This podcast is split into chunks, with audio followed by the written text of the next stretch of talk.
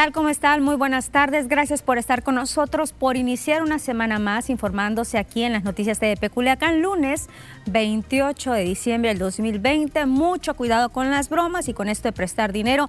Es Día de los Santos Inocentes. Y lo que le vamos a dar a continuación a esta información no es una inocentada, es la realidad. A pesar del llamado que se hizo por parte de las autoridades de no estar detonando cohetes, pues sí sucedió aquí en la capital sinaloense. Desafortunadamente, por la detonación de un cohete ocasionó unas pérdidas materiales en el hogar de la señora María de los Ángeles. La cena de Navidad que doña María compartía con sus cuatro hijos la noche del 24 fue interrumpida por fuertes golpes en la puerta de un vecino que le avisaba que su casa se estaba quemando. Primero la incredulidad, después el susto y la movilización a tratar de apagar el fuego que rápidamente se extendía y no solo a su casa, también hacia la de los vecinos, a los que los separa solo una pared. Y precisamente en esa pared, desde el techo había plásticos colgando, se quemaron y pasaron el fuego a la azotea de la casa de dos pisos que está al lado. Ahí resultaron afectados dos cuartos en la planta alta.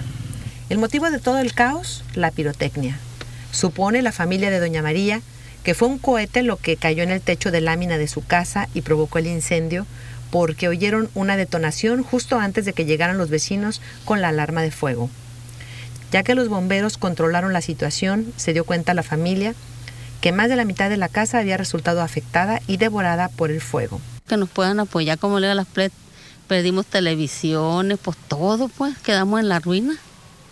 Total, yo no tengo ropa, me encontré, perdí este pantalón que tenía ahí en el baño en otro cuarto, pero yo del 24 no me cambiaba, oiga. Andaba como pollocera, que no me quedó ropa.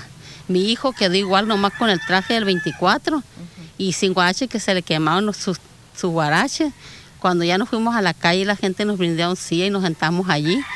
Le regalaron un suéter a mi hijo y unos guarachitos para que anduviera poder pues andar apagando ya como que le enfocó poquito, la lumbre aquí no mucho, pero poquito. Ahora será difícil recuperarse. Confían en que habrá gente solidaria que los ayudará. Entre sus necesidades también está pagar un préstamo que les habían hecho para que pudieran tener luz y también tienen entre sus pendientes conseguir alimento para sus mascotas, para sus perros y sus gatos. 2.500 pesos, hija, prestado, le prestaron a mi hija aquí en la colonia Quitamos para arreglar luz porque en el año 24 no teníamos luz. Teníamos una poquita de comida en refrigerador, pues ya no, la comida que lo que tú se, se echó a perder porque no había luz. ¿Y los 2.500 para qué fueron? Para pagar, para pagar la luz. Tengo que pagar eso a ver cómo le hago. Yo no trabajo ni nada. Yo no puedo trabajar. Tengo artritis, tengo diabetes y no tengo mucha fuerza en las manos por la misma artritis. Mi hija le pegó una enfermedad, psoriasis del mismo diabetes, se me estaba muriendo. En cuanto se va recuperando y no puede trabajar, porque no tiene fuerza en las piernas, en los brazos, de la misma enfermedad que le dio. Y, mi hija la mayor, pues es la única que nos saca adelante y trabaja en casa. Por eso ese día estaba volviendo loca, llorando y decía, ay no, decía, ¿con qué voy a poder comprar todo lo que nos acabó? Dijo, si apenas gano para darles de comer, dijo, y su medicina que, que pues les compro, dijo. Ahora con qué vamos a comprar todo, dijo, lo que nos perdió, dijo. La casa está ubicada en la calle Miguel de la Madrid, número 5840, entre Benjamín J. López y Reinaldo Pérez Ortega, en la colonia Los Mezcales. Y en esa casa ya no hay tranquilidad. Piensan que puede volver a suceder y están temerosos. Saben que el 31 de diciembre es cuando hay todavía más gente usando pirotecnia sin pensar que eso no es un juego, no es una diversión y que puede cambiar la vida de familias enteras. No, no, no, no, y el año no va a estar peor, le digo a las play, ya va a tener hasta miedo uno. No, que la gente no entiende, y los papás son los que tienen la culpa. ellos, porque ellos mismos les compran cuesta a los hijos, oiga, y le hacen el mal a uno y lo dejan a uno en la ruina. Con imágenes y edición de Gamaliel Alarcón para las noticias TVP Concepción Soto. Le doy de nueva cuenta la ubicación de esta vivienda por la calle Miguel de la Madrid, número 5840, entre Benjamín J. López y Reinaldo Pérez Ortega, en la colonia Los Mezcales. Hasta este punto llegó el pasado sábado el alcalde de Culiacán, Jesús Estrada, acompañado de su señora esposa, Lupita de Estrada, para brindarles apoyo a estas familias afectadas. Acudieron al lugar también el titular del Instituto Municipal de la Vivienda, el, general, director general de Servicios Públicos, a quienes el alcalde les instruyó iniciar con los trabajos de reconstrucción de las casas dañadas producto de este siniestro. Se les envió nueve cobijas, 20 despensas, siete colchones matrimoniales para mitigar en la manera de lo posible la pérdida mm, patrimonial de estas familias, tres familias que habitan el predio donde sucedieron los hechos. Estrada Ferreiro dijo que se les va a enviar además despensas para estas familias, lámina galvanizada, polines para que se instalen en el techo a partir de hoy lo que esperaban y de esta forma pasen un final de año pues un poquito más tranquilos, pero pues ya vemos la situación de la señora María de los Ángeles, la preocupación que tiene. También se va a ser tomados en cuenta para si se requieren ser inscritas al programa municipal de vivienda del Ayuntamiento de Culiacán. Y la misma Secretaría de Seguridad Pública y Tránsito Municipal en Culiacán dio a conocer los resultados de este operativo implementado el pasado 24 y 25 de diciembre aquí en la capital sinaloense. El secretario de Seguridad Pública, Guinto, Oscar Guinto Marmolejo, manifestó que durante estos dos días fueron conducidos a Barandilla por diversas faltas administrativas 26 personas. Dos más fueron puestas a disposición del Ministerio Público por el delito de robo a local comercial manifestó que se presentaron 15 reportes de robo, 10 de estos de vehículo. En el tema de la pirotecnia, durante el 24 y 25 de diciembre se presentaron poco más de 200 reportes al servicio de emergencia por el uso de esta logrando el aseguramiento de 71 kilos de artefactos explosivos en diferentes sectores de la ciudad. Sobre la aplicación de los dispositivos de alcoholimetría, explicó que fueron cuatro los puntos dispuestos por la Policía de Vialidad, quienes aplicaron 101 pruebas, siete de ellas positivas, las restantes negativas Asimismo, se aseguró que fueron detenidos cinco conductores, todos varones, por exceder los límites de alcoholes establecidos y siete vehículos fueron remolcados a los patios de tránsito. Fueron aplicadas 328 actas de hechos. Lamentablemente también 12 accidentes automovilísticos se registraron, 16 personas lesionadas y dos perdieron la vida. Y durante estos días del 24, 25, 26, incluso el 27 de diciembre, ¿qué tanta basura se recolectó aquí en Culiacán? Pues tenemos el reporte ya de Eduardo Rojo, titular de Aseo y Limpia del Ayuntamiento de Culiacán. Dijo que normalmente se recolectan mil toneladas por día. En estas fechas de Navidad y Año Nuevo se incrementan en un 35 a 40%. En estos días se está elaborando con el 85% del personal, por lo que la comuna mantiene cobertura del 100% de las 145 rutas de toda la ciudad, con la operación de 52 a 55 camiones recolectores de basura. Los servicios públicos se van a mantener activos para este 31, para el 30 y 31, en los mismos horarios incluyendo las diferentes áreas de aseo y limpia, como son barrido manual, además del área de recolección, barrido manual, que es el responsable de tener limpia lo que es primero, segundo, tercer y cuarto cuadro de la ciudad, que es el centro. Todo lo que es el centro, lo que es la brigada de limpieza, que ellos están constantemente moviéndose por toda la ciudad para atender los, los tiraderos que hay a lo largo y ancho de la ciudad. Las colonias donde en estas fechas se junta más basura son las Quintas, la Campiña, la Guadalupe y por tema de regalos y también de consumos. El exhorto a la población es mantener los cuidados sanitarios, evitar sacar la basura fuera del horario que pasa el camión recolector, pero Eduardo Rojo hace énfasis en aquellos hogares donde hay pacientes de coronavirus. En caso de tener enfermos de COVID o sospechosos de COVID, que si nos pudieran, si nos pudieran etiquetar ¿sí? las basuras, eh, la basura que generan estas personas y separárnosla sería excelente. Además de ello, si durante el festejo de estas fechas por ahí se quebra algún objeto de cristal o se genera, por ejemplo, algún objeto cortante que también lo separaran y lo etiquetaran Hay que ser un poco más sensibles también con estos trabajadores de aseo y limpia que están recogiendo la basura con estos objetos que se quiebran y por supuesto con estos artículos que utilizan las personas que están enfermas o que tienen algún síntoma que se pueda contagiar en el tema del coronavirus. Nos vamos a pausa. ¿Y qué dice el presidente de la República, López Obrador, de la vacunación sobre a los maestros? Sobre este tema lo haremos después del corte.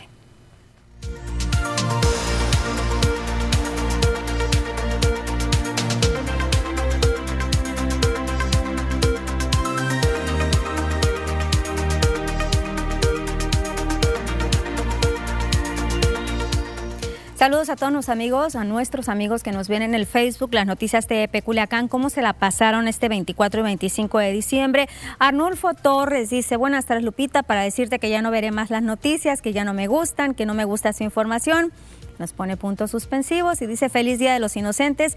Un saludo a todo el equipo. Gracias Arnulfo. Yo sé que sí contamos con usted porque aparte muy valiosas las aportaciones que nos hace con sus comentarios día con día. Todas las personas que se están sumando, gracias de verdad. ¿De dónde nos están mirando? Dayanara Paola Peña dice... Hola Lupita, yo creo que merecen un reconocimiento los científicos que descubrieron la vacuna del COVID porque los políticos se cuelgan la medalla de las vacunas como si ellos lo descubrieran. Me gustó mucho el programa de fin de año, Lupita, de, TP, de TVP, Lupita, de los periodistas. Buenas tardes, Lupita, siempre guapa. Gracias, gracias, Dayanara. Hay que esperar la segunda parte, Dayanara. El próximo primero de enero para que nos acompañen en este programa especial, lo que menciona Dayanara, el 2020, el año que no fue, y no fue definitivamente porque, ah, como nos ha traído caos este 2020, ya queremos que se termine, esperar que el 2021 sea siempre mejor y hay que estar acatando todas estas recomendaciones. No me voy a referir nada más a las de salud, también a las recomendaciones que nos hacen las autoridades de seguridad pública, como en el caso de los cohetes. Esperemos, ¿verdad?, que en este 31 no estén detonando estas armas que año con año se lo pedimos. Pero bueno, hablaremos de esto al ratito, regresamos a las noticias.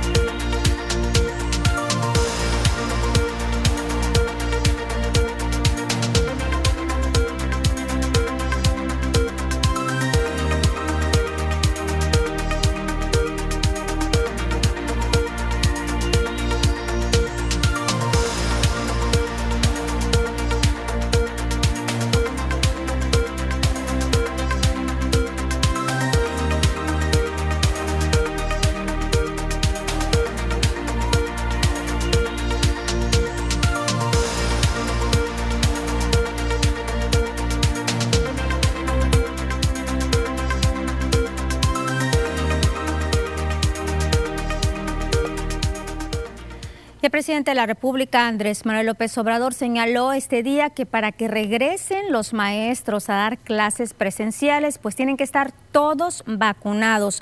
López Obrador expresó que al ubicarse el Estado en el semáforo epidemiológico en color verde y se pueda regresar a clases presenciales, el personal docente tendrá que ser vacunado. Explicó que con el mecanismo presentado por la Secretaría de Salud se podrá tener cobertura completa en la vacunación.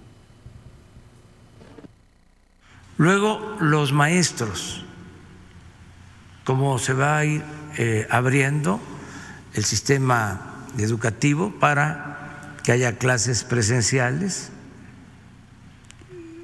donde se pueda, que ya hay semáforo verde, ahí se vacuna a todos los maestros. De modo que el maestro está vacunado, el, el abuelito, la abuelita está vacunada, el papá está vacunado si es una persona mayor y el maestro. Y en relación a la autorización para que empresas particulares puedan adquirir la vacuna, López Obrador dijo que va a depender de la población que tenga la posibilidad de comprarla, que pueda realizarlo. Aclaró que se opondría como presidente en caso de que las vacunas que tienen apartadas como gobierno se las entregaran a particulares.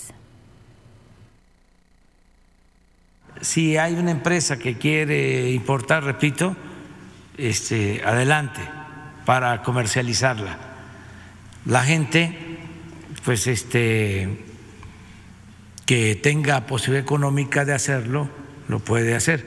Ya hay una este, demanda en Estados Unidos y en otros países.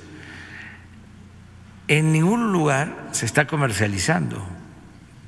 Sea, pero estaba yo leyendo de que ya quieren pagar hasta 20 mil dólares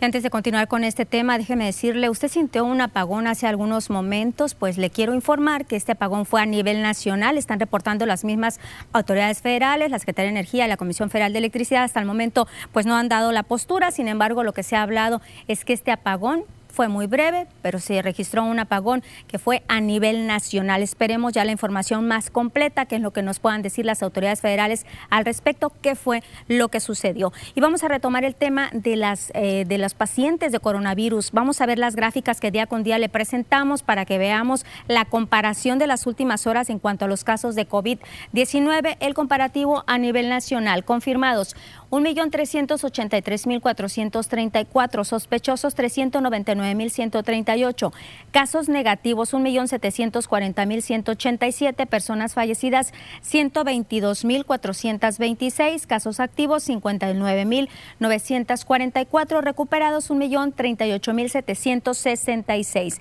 En Sinaloa, ahí va, confirmados 25.000 26 mil, ya pasamos ahí los casos confirmados que están eh, dándonos a conocer. Llegamos al 26 mil 98, sospechosos 1062, fallecidos 4 mil 179, recuperados 21 mil 505. Vamos ahora a conocer por municipios. Los casos que tenemos activos son 414, de ellos 43 son en Ahome, 2 en Angostura, 2 Bairaguato, 0 Concordia y Cozalán, 223 Culiacán, 0 en Choxielota, 2 en Escuinapa, 1 el Fuerte, 76 en Guasave, 27 en Mazatlán, 1 en Mocorito, 2 el Rosario, 15 en Salvador Alvarado, 1 en San Ignacio, 8 en Sinaloa y 11 en Abolato. Repito, 414 casos que tienen registrados las autoridades de salud. Y víctima de coronavirus, este lunes 28 de diciembre falleció el compositor yucateco Armando Manzanero. Armando Manzanero murió a la edad de los 85 años a causa de un paro cardíaco mientras estaba hospitalizado por COVID. Fue diagnosticado con esta enfermedad el pasado 17 de diciembre. Cinco días después fue intubado por presentar problemas en su oxigenación. Hasta la noche de ayer, en un reporte médico, se declaró que sus pulmones se escuchaban limpios, por lo que esperaban que fuera extubado los próximos días, pero pues esto no fue posible. Y si de por sí un duelo es muy complicado en esta temporada de COVID, pues es mucho más doloroso. La tanatóloga Verónica de León señala que con esta pandemia por el coronavirus o por el COVID-19, el concepto de muerte hoy es más tangible. Hoy la gente se da cuenta que la muerte es real y puede llegar en cualquier momento. Recomienda que se viva cada día y agradezca al máximo por lo que se tiene. Este duelo tiene repercusiones a nivel físico, emocional, psicológico y espiritual.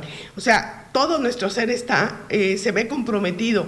Habrá personas que el duelo le afecte más en la parte física y que empiece a manifestar eh, enfermedades que no tenía, o a nivel emocional, o a nivel espiritual, donde la gente empieza a ser poco crédula o incrédula de lo que está pasando y entonces se viene como una actitud de muy, de muy reto, de muy retadora ante las circunstancias.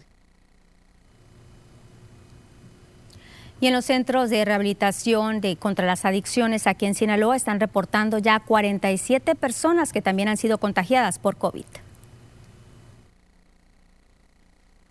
La Comisión Estatal para la Prevención y Tratamiento contra las Adicciones registró 47 personas contagiadas al interior de los centros de rehabilitación. Hugo Valdés Santillán, titular del CEPCA, expresó que fueron dentro de cuatro centros en los que se presentó el mayor número de casos, debido a que cuentan con servicios de parte de personas externas, lo que generó la cadena de contagios. Precisó que dentro de los centros de rehabilitación se tomaron las medidas de higiene sugeridas por la Secretaría de Salud, lo que permitió que se contuvieran los contagios. Podrían empezar a recibir a pacientes de nuevo ingreso eh, con estrictas medidas de, de, seguridad, que tenían que haber una valoración inicial por el, por el médico que no llevara ningún síntoma sospechoso de COVID y que los primeros días tuvieran un aislamiento. Todo esto se les eh, hizo hincapié en que tendría que ser apegado al respeto a los derechos humanos. Valdés Santillán dijo que se mantendrán las acciones preventivas contra el COVID al interior de los centros de rehabilitación. Entre ellas destacan las restricciones a visitantes de los pacientes y a los nuevos internos, realizar los exámenes correspondientes. Al interior de los centros de rehabilitación no se han presentado defunciones por COVID. Sí, sí hemos tenido, hemos tenido algunos, algunos casos, de repente en algún establecimiento, eh, algún pequeño brote, pero no hemos tenido nada que lamentar, ninguna eh, pérdida de, la vida. Entonces, eh, creo que hemos han sido muy responsables los establecimientos en, en, notificar inmediatamente a las autoridades sanitarias, a la jurisdicción sanitaria correspondiente y la, las, la Secretaría de Salud ha atendido inmediatamente esas situaciones. Hacen un barrido, hacen una aplicación de muestras, entrega del tratamiento para, ah, para evitar alguna complicación de la enfermedad con edición de Gamaliel Alarcón, reporta para las noticias Jazmín Tapia. Y Sinaloa se declara listo ya para recibir estas dosis de vacunas contra el COVID-19 al contar con 30 ultracongeladores, ya que oficialmente puso la UAS a disposición del gobierno del estado para que puedan ser almacenadas 1.200.000 dosis. El secretario de Salud de Frenencinas, acompañado por Gerardo Lapisco, director de la Facultad de Medicina de la UAS, realizaron un recorrido de supervisión por las facultades donde se encuentran estos equipos de enfriamiento que tienen características adecuadas para almacenar esta vacuna. En este recorrido, el secretario de Salud explicó que se espera que las primeras dosis lleguen a Sinaloa en el mes de enero. Dijo que desconoce aún el número de dosis que va a enviar el gobierno federal en un primer envío para aplicar de acuerdo al protocolo. Primero va a ser al personal de salud que atiende la pandemia en los diferentes hospitales públicos y también privados del Estado. No sabemos cuántas dosis eh, nos puedan dar. Sin embargo, eh, Sinaloa cuenta alrededor fácilmente con unas 40 mil trabajadores de Secretaría de Salud, de todo el sector salud público y privado, quizá un poquito más, para tenemos que darles cobertura a todos quienes atienden eh, la pandemia de COVID-19. Hay la esperanza de que la información que tenemos es que nos envíen en enero. No sabemos la cantidad de las dosis, puesto que va a depender de la cantidad que llegue a México. Ante esta declaración que hizo el presidente Andrés Manuel López Obrador de que es probable de que se permita la compra de la iniciativa privada para agilizar la cobertura de vacuna, el gobierno del estado se encuentra atento a esta decisión para aplicar el fondo que se había destinado para comprar de forma directa esta vacuna a un laboratorio certificado, ya sea desde Rusia o China. Este fondo, según explicó Efren Encinas, es de 20 millones de pesos, pero pudiera incrementarse hasta 50 millones si es necesario. El propio presidente de la República deja ya abierta la posibilidad de adquirirla a través de la iniciativa privada para hacer también en su momento la distribución correspondiente. El gobierno del estado de Sinaloa está preparado para ello. Eh, el gobernador anunció un fideicomiso de 20 millones de pesos con la venta de la casa de gobierno y ampliarlo hasta 50 millones de pesos en un momento dado. Yo debo decirles que he mantenido comunicación con la Embajada de China y también con enlaces de la Embajada de Rusia, buscando la posibilidad, una vez que gobierno federal autorice la misma y la COFEPRIS de validado y abran ellos la posibilidad de la adquisición. Por su parte, Gerardo Alapisco manifestó que la instrucción del rector de la UAS, Juan Eulogio Guerra, es total disposición para el uso de los ultracongeladores que de ser necesario por cuestiones de logística de la misma Secretaría de Salud se pueden mover al lugar donde sea más efectivo su uso para almacenamiento. Y como lo dijo el secretario, está en las mejores condiciones y tiene la infraestructura disponible para poder albergar la vacuna en, en los ultracongeladores que la Universidad Autónoma de Sinaloa dispone desde hace ya varias, varias semanas lo dijo el señor rector, doctor Juan Eulogio Guerra. A través de la coordinación con la Secretaría de Salud, aquí con el secretario de Salud, se pueden de alguna manera mover a donde se decida de acuerdo a la logística que ellos eh, decían implementar. ¿no? La universidad no tiene ningún problema por que se puedan mover. Nos vamos a pausa, seguimos transmitiendo en el Facebook las noticias de Peculiacán.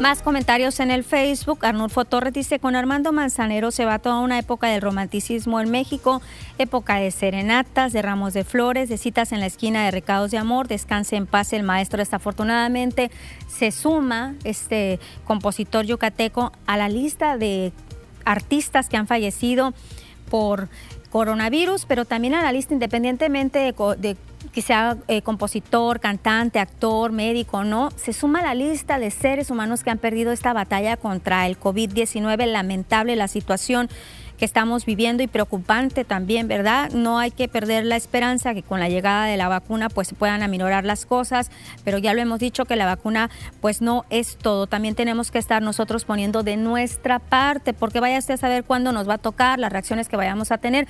Cada organismo es muy diferente, ya se ha hablado de la eficacia o efectividad de la vacuna, que es un 95%, pero aún así no está nada escrito, no hay nada definitivo. Yo le decía la semana pasada que es como la de la influenza, la vacuna contra la influenza. Seguimos teniendo eh, vacunas, seguimos teniendo casos de influenza y que muchos eh, de estos desafortunadamente se complican y las personas fallecen. Pero insisto, es que no ponemos de nuestra parte, ojalá que sí, que ahora sí pongamos eh, de nuestra parte y que no estemos esperando a tener algún familiar que se haya muerto por esta situación del coronavirus, este COVID-19 que nos marcó en este 2020. Regresamos a las noticias.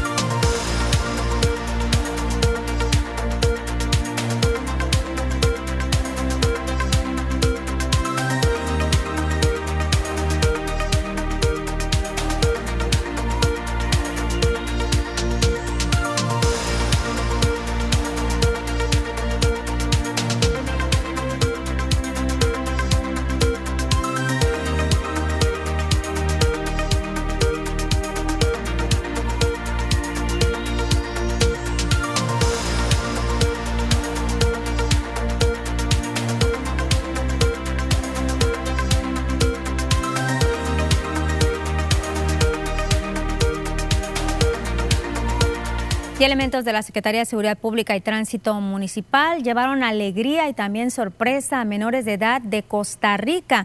Detectaron a los menores al realizar recorridos de patrullaje, conocieron de las carencias y necesidades de los menores.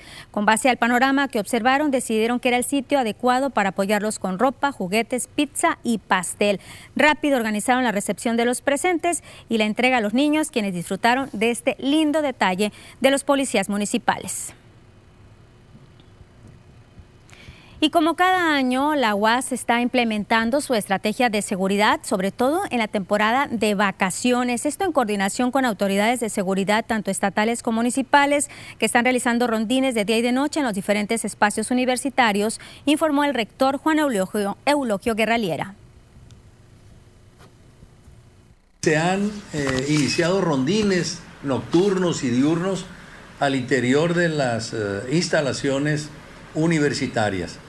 Y esto es previniendo precisamente los daños o los robos hormigas que van desde eh, lo que son eh, equipo hasta dañar instalaciones o simple y sencillamente en esa cadena de hurtos uno de los que más daño hacen por lo que implican a las instalaciones y que van y, mal, y malbaratan estos aspectos son el robo de cableados Aseguró que durante esta pandemia no se ha tenido el reporte de unidades académicas vandalizadas. Agregó que se espera que como hasta hoy, pues no se tengan saldos negativos, ya que en esta ocasión entra el aspecto de que por la pandemia aumentó el desempleo y con ello la violencia.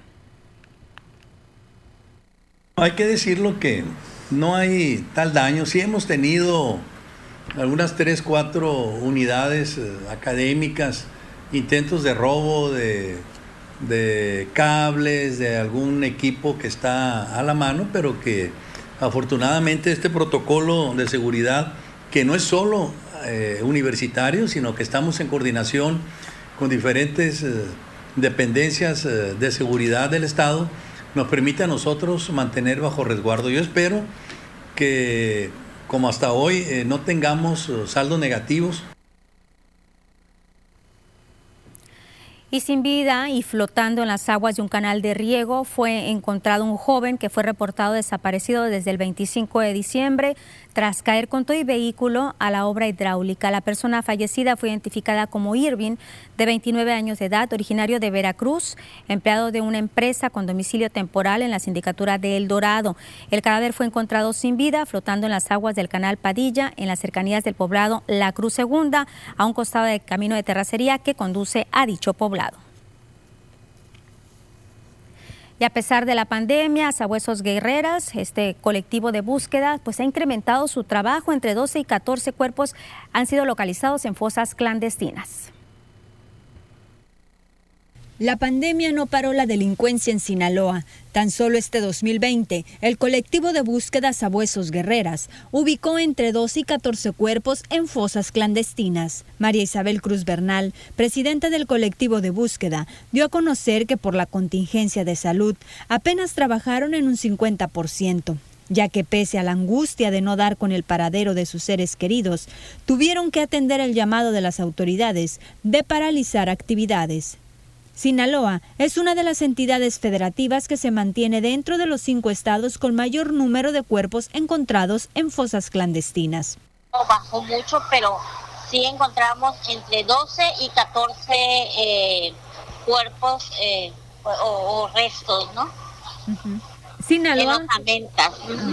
Sinaloa ha sido de los estados con mayor número de cuerpos ubicados, eh, Isabel, o hay otros estados donde lamentablemente pues el número de personas desaparecidas va en incremento. Pues mira, teníamos este, tristemente el, el hermoso primer lugar primero y de ahí vino Guanajuato y pues se lo llevó él, ¿no? Pero yo creo que estamos dentro de los cinco primeros. Cruz Bernal precisó que en la sindicatura del Dorado y el ejido Mezquitillos, conocido como el Chapeteado, son las comunidades en las que se encontraron un alto número de restos. En la lista de reportados como desaparecidos se sumaron 150 personas. El colectivo de búsqueda Sabuesos Guerreras reforzarán sus acciones de búsqueda para continuar el 2021, ubicando con vida o como tesoros a sus familiares. Sí, todavía hay algunos que todavía están en investigación, pero hay otros que sí fueron entregados a los familiares. Este año pues también tuvimos la dicha de que cuatro de las compañeras pues recibieran a sus tesoros. ¿no? Con edición de Gamaliel Alarcón, reporta para las noticias Jazmín Tapia.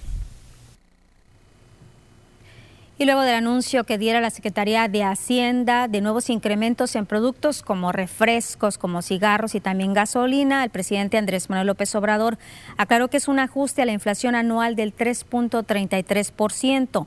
Aseguró que la Administración Federal cumple con no incrementar impuestos y que para evitar especulaciones podría no entrar en vigor el incremento inflacionario que se aplica a cada producto. Eh, decir que no hay cambios, que somos iguales, que somos lo mismo. Pues no, no somos iguales, no somos lo mismo. Nosotros somos consecuentes. Si eh, se dijo no va a haber aumento en los impuestos, no hay aumento en los impuestos. Se dijo no va a haber gasolinazos, no hay gasolinazos. No van a aumentar los eh, precios de los energéticos como aquí se ve, en términos reales. Y la decepción de Morena y el tratar de juntar tanto al PRI como al PAN, que han sido enemigos, estos partidos políticos, siempre pues está llevando a la población a buscar opciones, otras opciones rumbo al proceso electoral del 2021. Así lo dijo Sergio Torres, candidato de Movimiento Ciudadano a la gubernatura de Sinaloa. Eso es definitivo. Morena trae un desgaste impresionante. Morena todos los días da muestra que es incompetente para, para gobernar, que no resuelve cosas, que la situación del país cada día se agrava más. Por el otro lado, la alianza PRI-PAN es una alianza que está eh, siendo rechazada brutalmente por la ciudadanía porque ven que es una alianza tóxica y perversa. Y ahí es donde Sergio Torres y Movimiento Ciudadano se está convirtiendo de una manera rápida en una alternativa real para gobernar Sinaloa. Y eso me lo comentan a mí todos los días. Dijo que cada vez son más personas las que se unen a su precampaña, ciudadanos comunes y militantes de diferentes partidos políticos.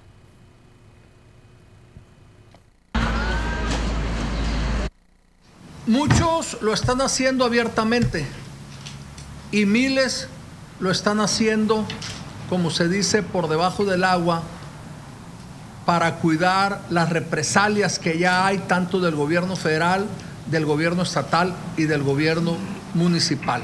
Ellos ven como una falta de respeto esta alianza porque no han sido tomados en cuenta. Por eso andan con nosotros y porque saben y escuchan de que el PRIAN parece ser que quiere entregar Sinaloa a Morena. Hace unos momentos le hablaba de un apagón que se registró a mediodía, que se sintió pues un paro de energía eléctrica a nivel nacional. Ya los usuarios de redes sociales informaron que colonias de varias alcaldías de la Ciudad de México, así como municipios del Estado de México, se quedaron sin luz. Esto fue cerca de las 14:30 horas, hora de la capital del país. Según los usuarios, el corte se dio a nivel nacional. Ahí había un reporte que se tenía, pero ya se está confirmando. Le doy primero algunas zonas afectadas, zonas sin luz en la Ciudad de México, San Pedro de los Pinos, Nápoles, Santa Fe, entre otros, pero también están manejando estados afectados como Nuevo León, Jalisco, Sinaloa, Yucatán, Tamaulipas, Coahuila. La Comisión Federal de Electricidad informó que después de este primer diagnóstico, la falta de luz en varias partes del país no es un tema de distribución y de transmisión, por lo que va a esperar a que el Centro Nacional de Control de Energía, nace de un informe. La Comisión Federal de Electricidad está en espera de la respuesta para determinar el diagnóstico, el diagnóstico de esta baja de suministro de energía eléctrica en distintos puntos del país. Acompáñenos a una pausa, es breve al regreso información deportiva.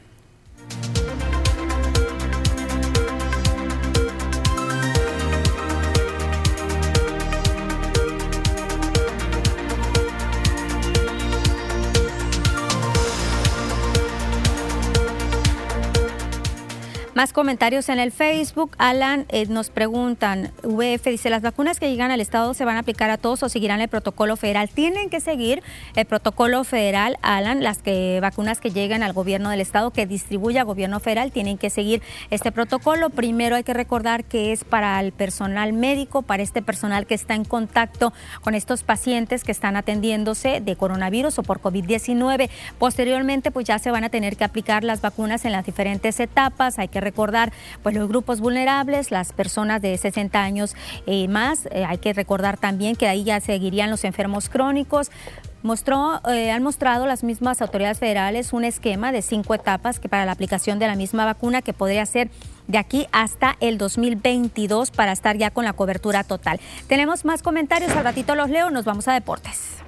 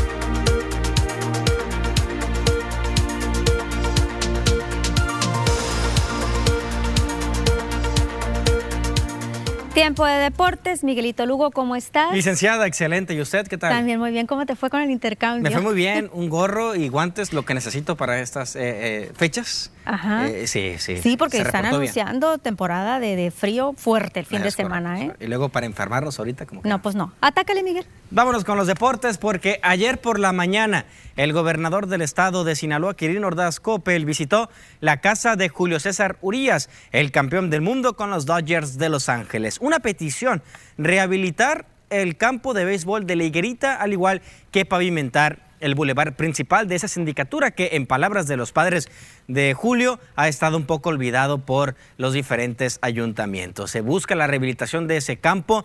También compartió uh, un par de firmas, anécdotas, el gobernador junto con Julio César. Este es el campo que se busca rehabilitar, colocarle pasto, colocarle alumbrado, el lugar en donde él inició su sueño para jugar béisbol y donde decenas de jóvenes practican el rey de los deportes. Vamos a escuchar al gobernador de Sinaloa, Quirino Ordaz, y a Julio César Urías. Y pues es gente bien sencilla, la verdad. Pues cuántas cosas no tiene uno en la mente para preguntarle a, a Julio de qué sintió cuando lo vimos que ponchó al último jugador en la Serie Mundial, toda la formación que ha tenido en su carrera. Le encantan los tacos, el ceviche, la- los mariscos de aquí. Como buen sinaloense. Como buen sinaloense. Y además vamos a ir a visitar la cancha donde él donde él practicaba, donde la vamos a arreglar, ya hice yo un compromiso y además este, la calle aquí en Liguerita, vamos a pavimentar la, la principal.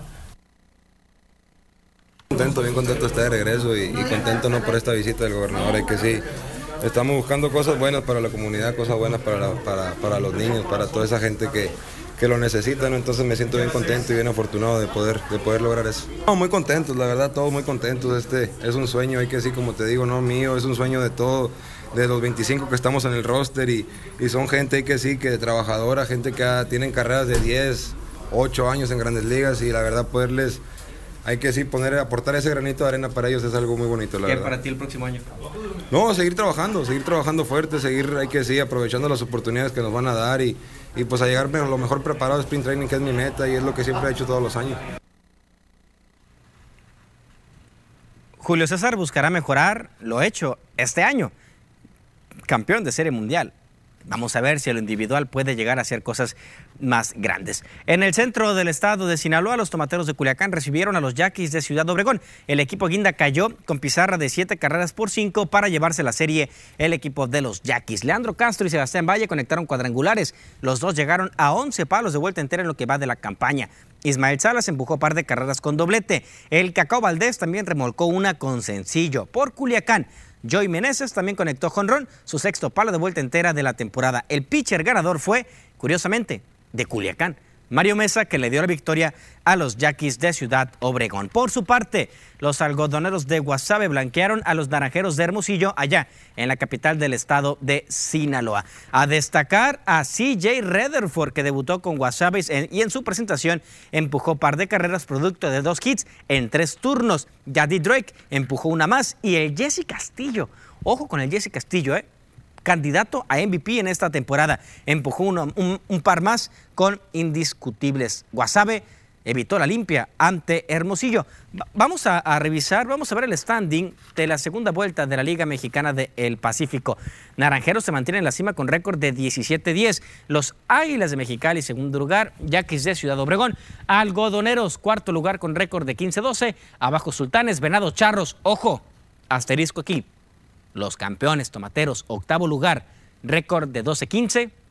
Van contra Sultanes de Monterrey, Mayos de Navojoa y Cañeros de los Mochis. Cañeros ya eliminados, Mayos de Navojoa, una derrota de Mayos o una victoria de Mazatlán le daría la eliminación al equipo de Navojoa. Series para hoy. Hoy hay juego en Culiacán.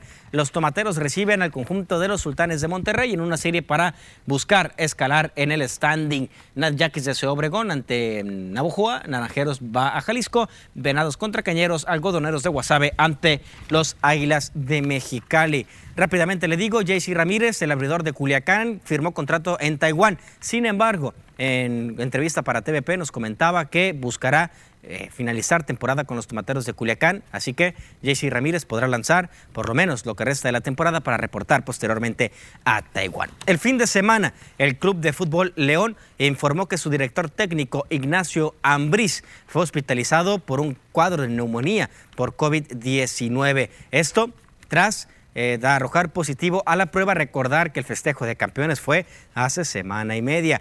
Ayer informó el equipo de León que Nacho Ambriz salió del hospital, ya está en su casa y se encuentra estable. Pronta recuperación para el profe Nacho Ambriz. Es todo en los deportes, licenciada. Nos seguimos en el Facebook, nos vamos a pausa.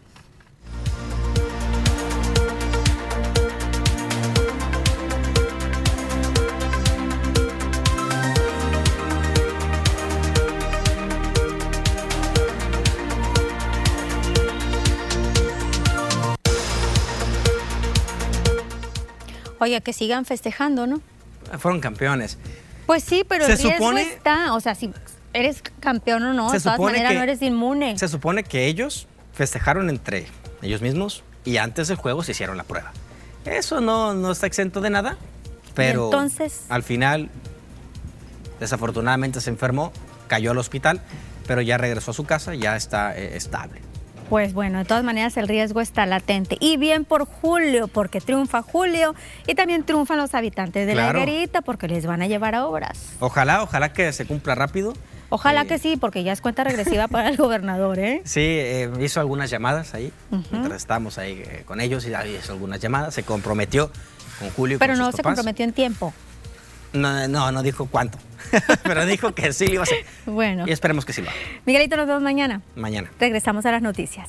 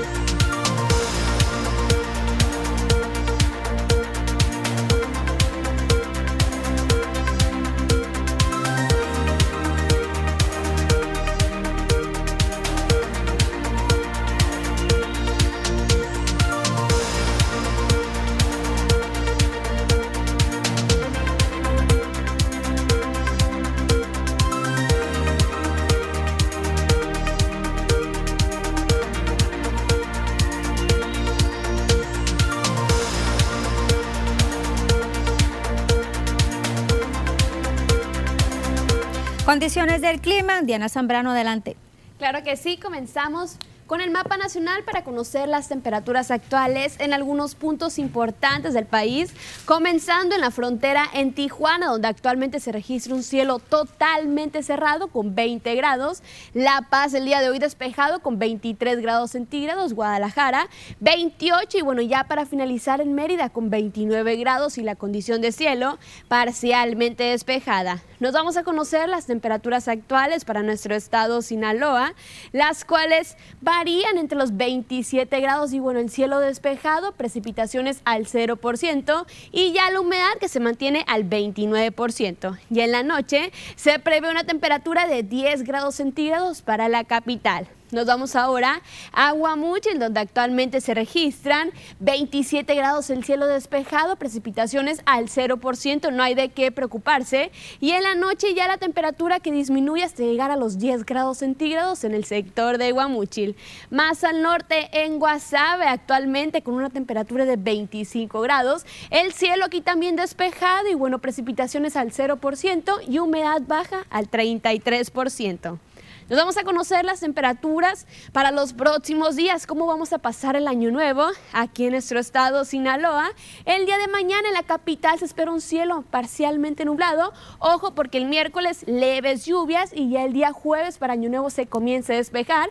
Las máximas que van a variar entre los 21 y 26 grados y ya las mínimas, ojo, que se prevén de 4 y 9 grados porque tenemos la llegada del nuevo frente frío número 24 y bueno, estará provocando las temperaturas muy bajas para los próximos días. Ya en el sector de Guamuchil el día de mañana tenemos una condición de cielo parcialmente despejada.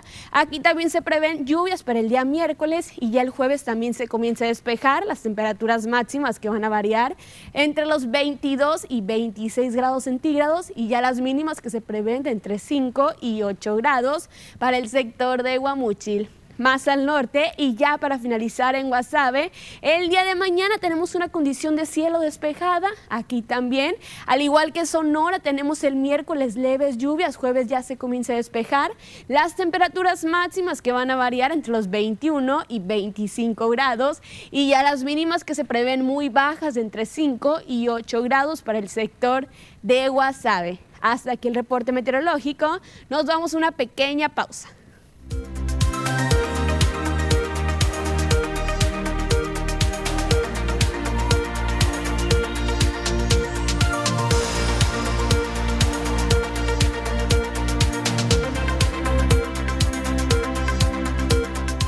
Dayanara Paola Peña dice, anoche aquí en la colonia Los Pinos, Lupita, también se fue la electricidad y muy rápido se normalizó. Sí, ahora también fue así en cuestión de, pues de unos segundos. No fue mucho tiempo que ya se empezó a normalizar el servicio, pero pues ya nos están dando a conocer las autoridades que fue en diferentes partes. Ismael Arce, buenas tardes, ya no los veo por el 3.1, ¿en qué canal salen? Estamos en el 110 para que nos acompañen Ismael y si no, pues aquí a través de nuestro Facebook, las noticias de Peculiacán. Gracias por estar con nosotros. Y pues sí, respecto a este apagón, le decía que fueron en diferentes estados de la República que se registró. Habla la Comisión Federal que va a estar en espera pues de más información al respecto, pero lo que sí dice es que no hay ningún problema en el suministro de energía. Vamos a ver si nos dan información al respecto más tarde, por supuesto para proporcionándolas, para proporcionárselas a ustedes y ver qué fue lo que sucedió, qué ocasionó esta falla que le decía en cuestión de unos eh, segundos fue cuando se empezó a normalizar el servicio de energía eléctrica. Pensamos que había sido, yo creo que todo el mundo nada más en nuestros lugares donde estábamos, pero no. Fue a nivel estado, se sintió, otros estados también se, se sintió lo mismo y qué decir de algunas colonias allá en la Ciudad de México y en el Estado de México. Pues ahí está la situación que se tiene hasta el momento de estos apagones. Regresamos a la última parte de las noticias.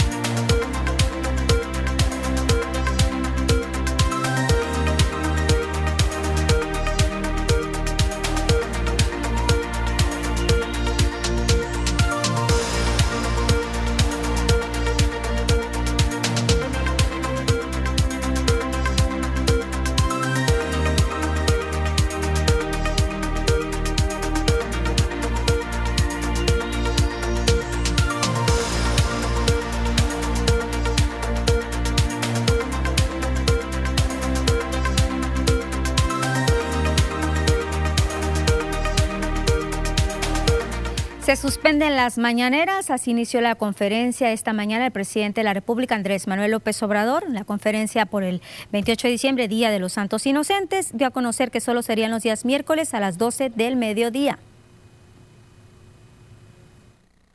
Estos diálogos circulares, estas mañaneras, porque hay más... Eh, avance en la información.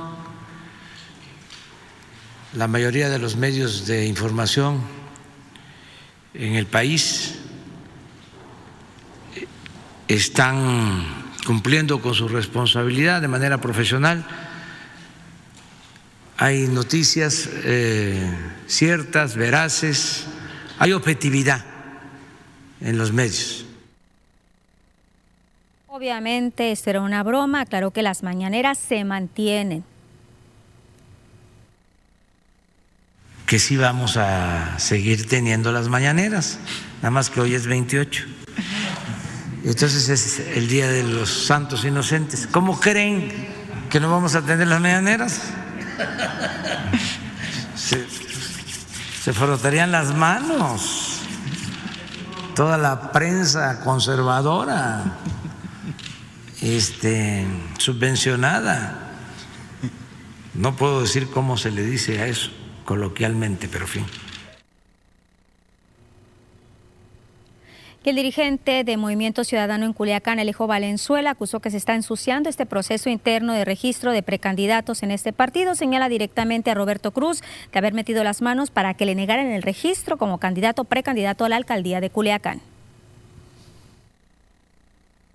Roberto Cruz tiene acaso menos de dos meses en Movimiento Ciudadano y ha venido a enturbiar el proceso interno de Movimiento Ciudadano. Él es impuesto por la Ciudad de México en Movimiento Ciudadano y nosotros lo único que estamos pidiendo es que sea un proceso limpio y no están, no están este, haciendo un proceso limpio en este momento. Movimiento Ciudadano eh, creemos en él, por supuesto, pero no creemos en su delegado Roberto Cruz, que fue el que metió las manos en el proceso para que Alejo Valenzuela le cancelaran la precandidatura, argumentando que no tenemos los requisitos.